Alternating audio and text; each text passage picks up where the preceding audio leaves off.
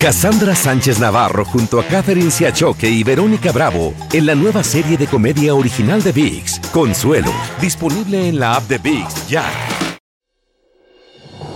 Hola, soy Jorge Ramos y a continuación escucharás el podcast del noticiero Univisión. Bienvenidos, soy Ilia Calderón y estas son las historias más importantes del día. Estas son las principales noticias hoy martes 31 de mayo. Familiares y amigos realizan los primeros servicios fúnebres de las víctimas de la masacre en la escuela de Ubalde. Hoy se divulgó la dramática grabación de un estudiante herido en el ataque.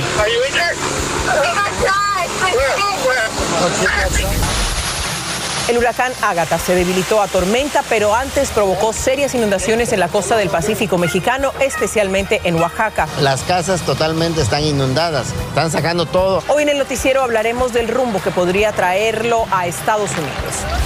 Ya entró en vigor un nuevo protocolo para solicitar asilo en la frontera con México. Agentes de inmigración tendrán autoridad para aprobar o rechazar esas solicitudes y el café podría tener la propiedad de prolongar la vida.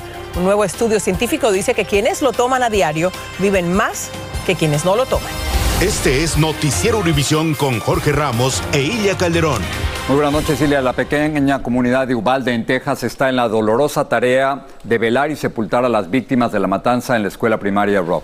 Esta semana, Jorge, se llevarán a cabo los funerales de 11 de los niños y también de la maestra Irma García. Y hay más cosas. Hoy se supo, por ejemplo, que el jefe de la policía de Ubalde recientemente recibió entrenamiento para reaccionar en tiroteos como el de la semana pasada. Y también se divulgó la dramática, la acabo de escuchar, es durísima, mm. grabación de una estudiante herida en el ataque. Juan Carlos González nos informa justamente desde Ubalde.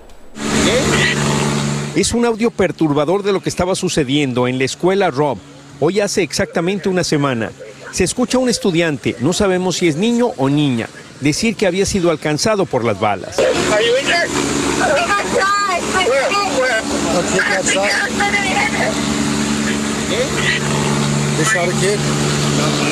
Este video lo grabó un hombre que no quiso identificarse, pero dijo a la cadena CNN que lo había grabado de un radio de comunicación interna de la patrulla de aduanas y protección fronteriza.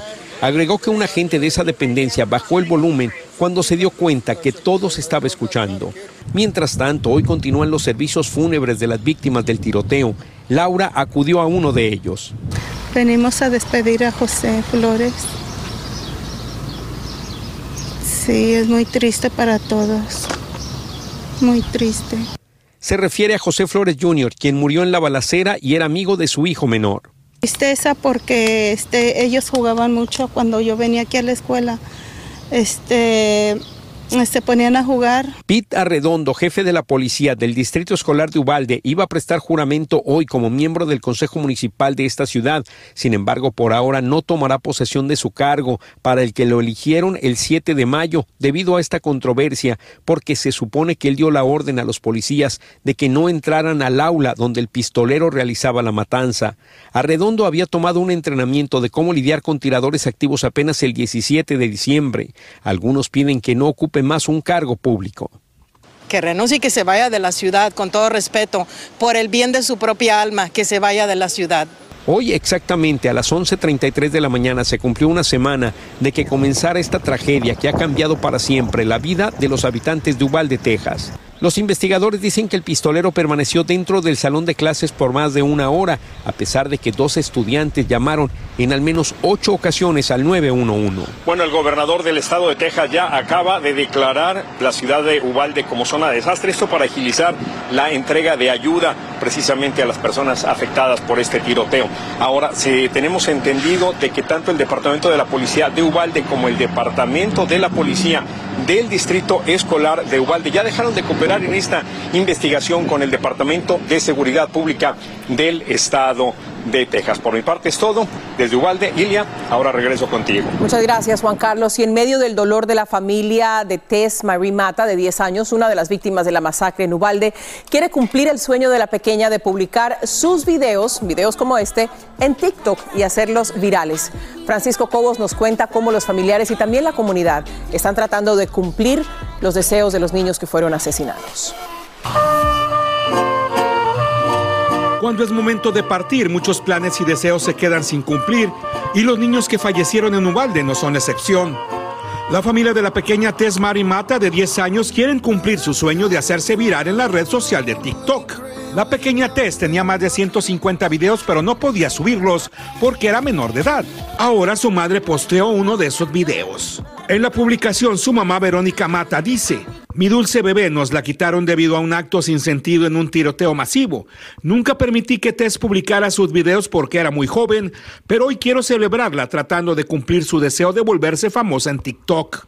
El video donde aparece haciendo una rutina de baile también lo compartió su tío Robert Hill, quien es modelo y en donde han aparecido comentarios de famosos como Paris Hilton y Kourtney Kardashian, entre otros.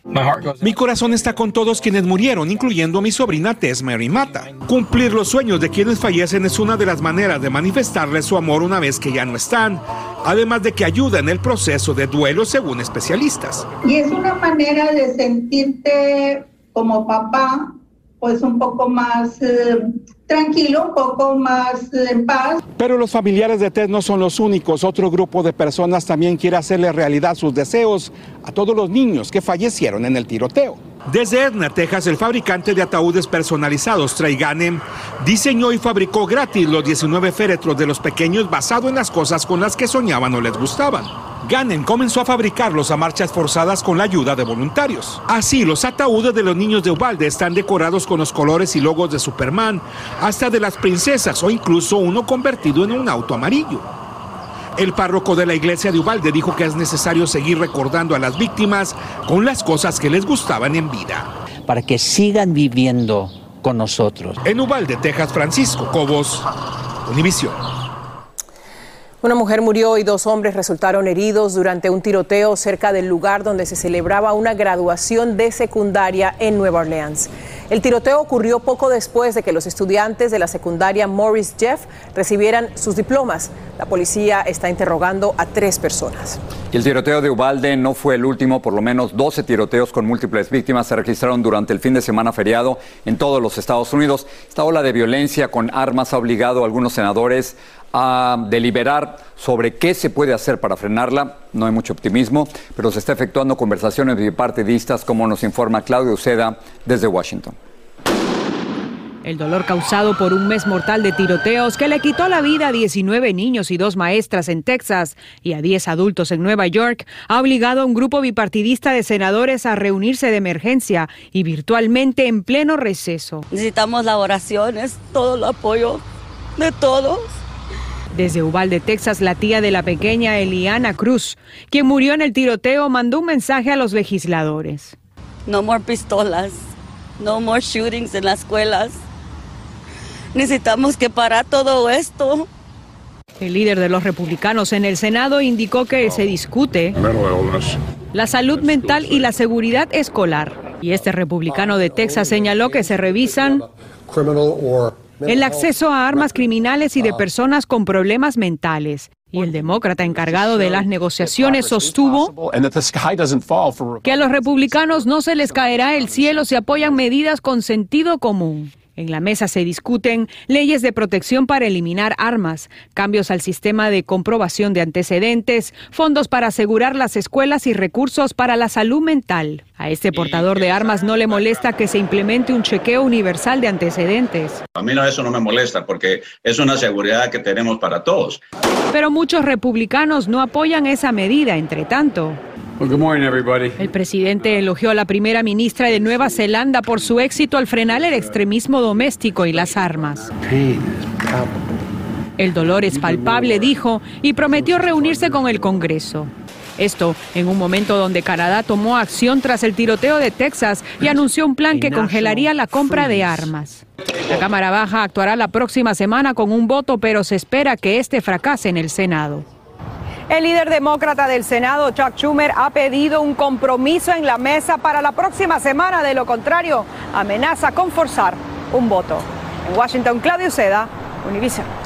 Seguimos en Washington con otro tema. El grupo coreano de música pop BTS se reunió hoy con el presidente Biden en la Casa Blanca para hablar sobre la necesidad de combatir los delitos de odio y la desinformación sobre personas de origen asiático y también para aumentar la representación de este grupo étnico en el gobierno. Miembros del grupo también respondieron preguntas de periodistas. Jurado declaró no culpable a Michael Sussman, abogado de la campaña presidencial de Hillary Clinton, pero en el 2016 un fiscal especial lo había acusado de mentirle al FBI sobre la influencia de Rusia en pasadas elecciones. Y un jurado que investiga el asalto al Capitolio llamó a declarar a Peter Navarro, quizás lo recuerda, fue el ex asesor del presidente Trump en la Casa Blanca. Hoy Navarro demandó a la comisión investigativa argumentando que la citación que le hicieron es ilegal. Investigadores de la filtración pidieron a los empleados de la Corte Suprema de Justicia que les entreguen los récords de las llamadas con sus celulares y que firmen declaraciones juradas. Esta investigación busca determinar quién filtró una votación secreta en la que una mayoría de jueces conservadores se pronunciaron en contra de Roe versus Wade, la decisión de la misma Corte que despenalizó el aborto en 1973. Y ahora vamos a pasar con el saldo trágico de por lo menos tres muertos y cinco desaparecidos durante el azote del huracán Ágata en las costas de Oaxaca, en México y otras partes del Pacífico. Hay grandes daños materiales debido a las torrenciales aguaceros, a inundaciones y deslaves. Iván Macías nos cuenta todo.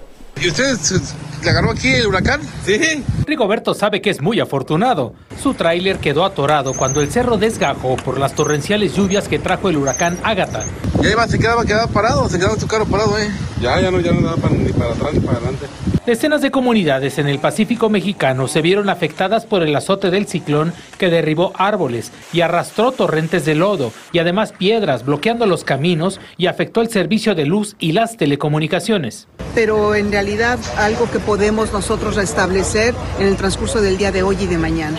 Las calles se convirtieron en corrientes embravecidas que penetraron violentamente en cientos de casas cuando Ágata descargó su furia en Oaxaca. Las personas ya saben que buscan el albergue cuando tienen alguna casa donde puede ser de lámina con estructura endeble. Estas imágenes de la sierra oaxaqueña muestran el desborde de los ríos de la región debido a los aguaceros del huracán. El peor saldo es la pérdida de vidas humanas. ¿Hay dos muertos confirmados? Confirmados en Chanaguía. Eh, apenas vamos a saber. Cientos de personas continúan en los albergues. Algunos llegaron justo a tiempo para evitar que la corriente los arrastrara. 166 personas en 5 o 6 albergues que tenemos distribuidos en este corredor entre Huatulco y Puerto Escondido. En esta casa lograron rescatar a sus santos para llevarlos al albergue. También otras pertenencias, pero muchos quedarán prácticamente en la calle una vez que el agua baje.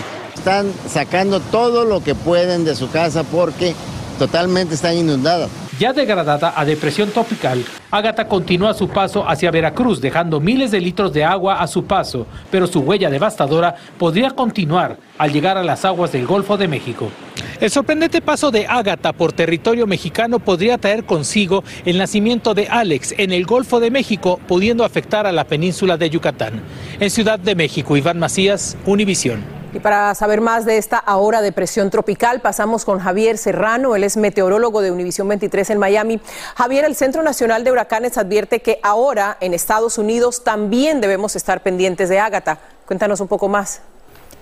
Pues los restos de lo que fuera el huracán Ágata sobre México van a ayudar a la formación de un nuevo ciclón tropical en el Atlántico con un nuevo nombre. Sería Alex y existe un 70% de posibilidad entonces de que en esta zona se forme el nuevo ciclón tropical que podría llevar lluvias intensas principalmente a Cuba, Yucatán y también al sur de la Florida. Esta sería la zona de posible formación del nuevo ciclón tropical con un nuevo nombre en la cuenca atlántica, sería Alex, y hasta 7 pulgadas de lluvia se esperan en lo que es la zona del sur de la Florida. Justo mañana, primero de junio, comienza oficialmente la temporada de huracanes en el Atlántico. En el Pacífico comenzó oficialmente el pasado 15 de mayo y también con la formación del huracán Ágata, que ayudaría a la formación ahora de un nuevo ciclón tropical de nombre Alex en el Atlántico con lluvia fuerte, sobre todo en Cuba y también en el sur de la Florida. Continuamos con ustedes. Gracias. Viene fuerte la temporada.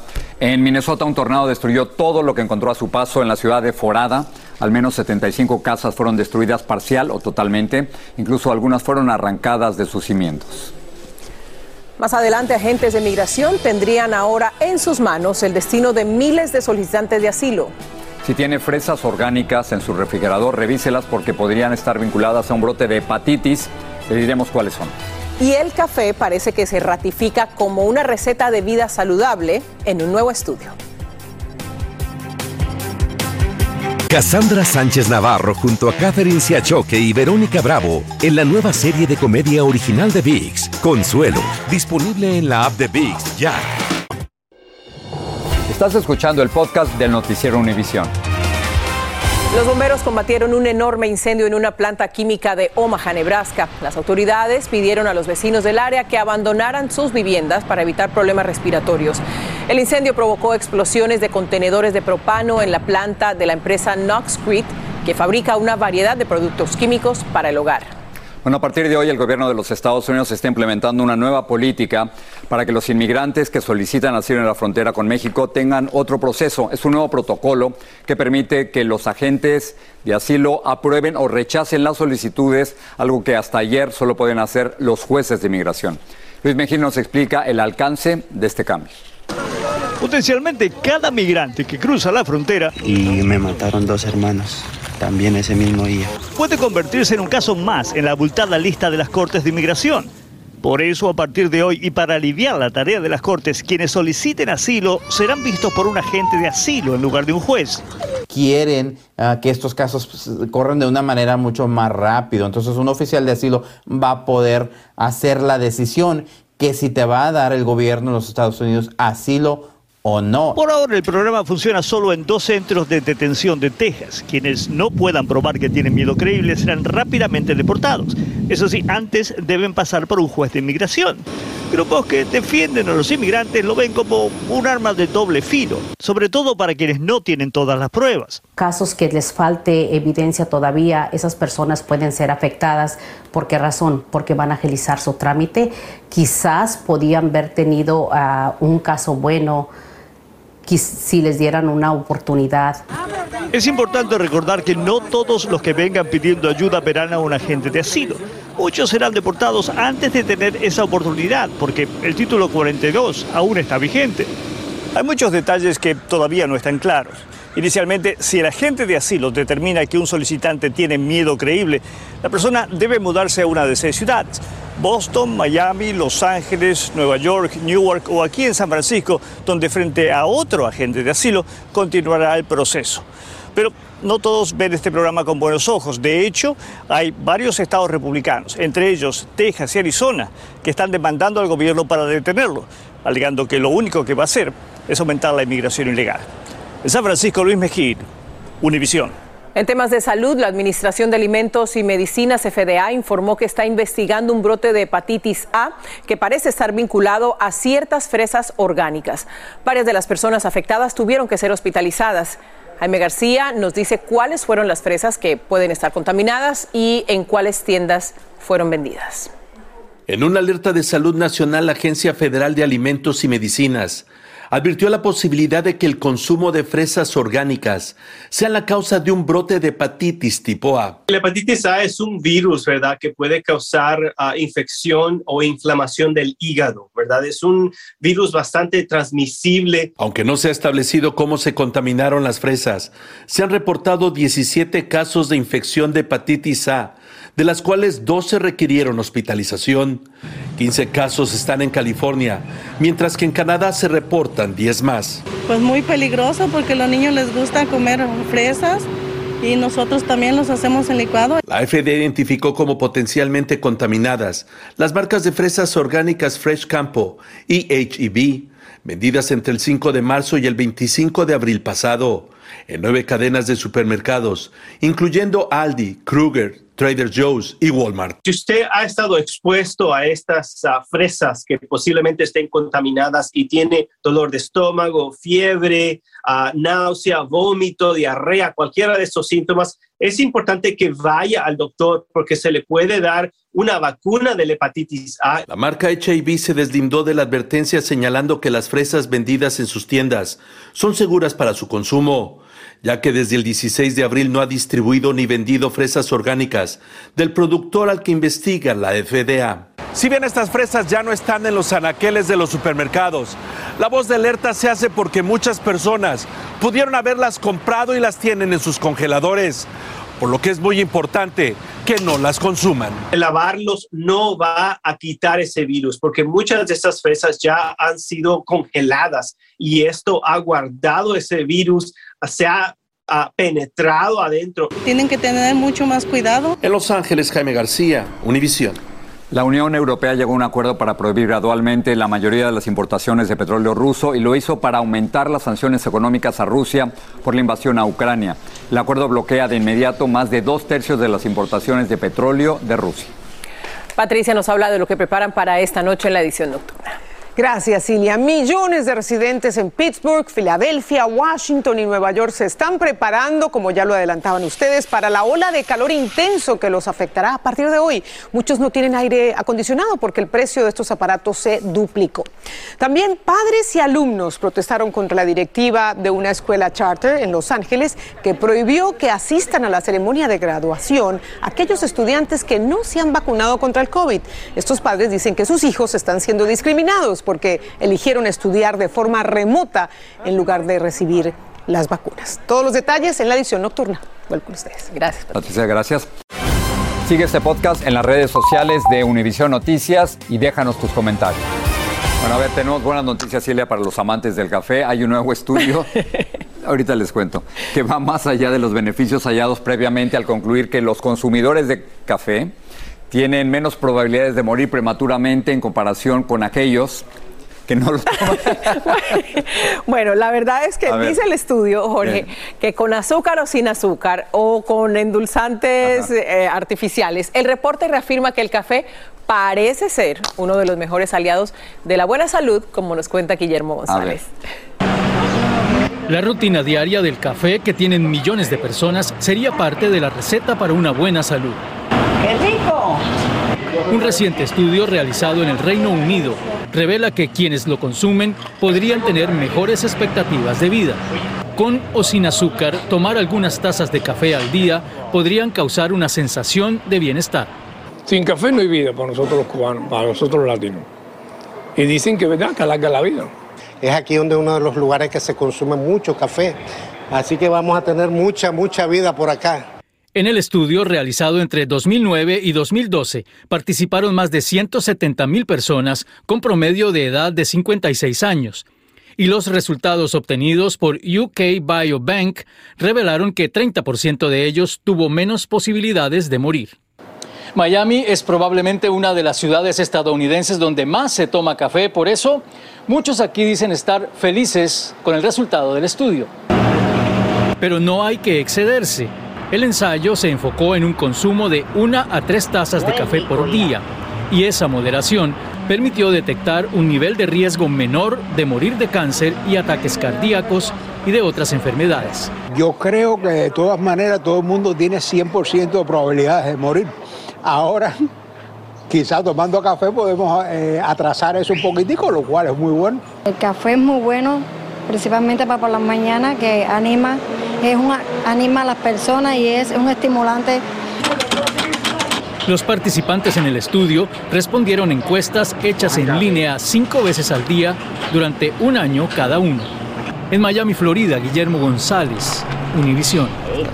De niño no aprendí a tomar café. Mi mamá decía que los niños no podían, pero creo que ya pasé, ¿verdad? Es hace, un- hace- hace dos días. hace dos días. ¿Y tú sí te tomas Como cuántas, colombiana cuántas tazas? tomo dos tazas de café al día. Yo no sé, pero me vas Ahí a está. tener que aguantar Ella tiene la razón. Más noches. tiempo. Cassandra Sánchez Navarro junto a Catherine Siachoque y Verónica Bravo en la nueva serie de comedia original de VIX, Consuelo, disponible en la app de VIX ya.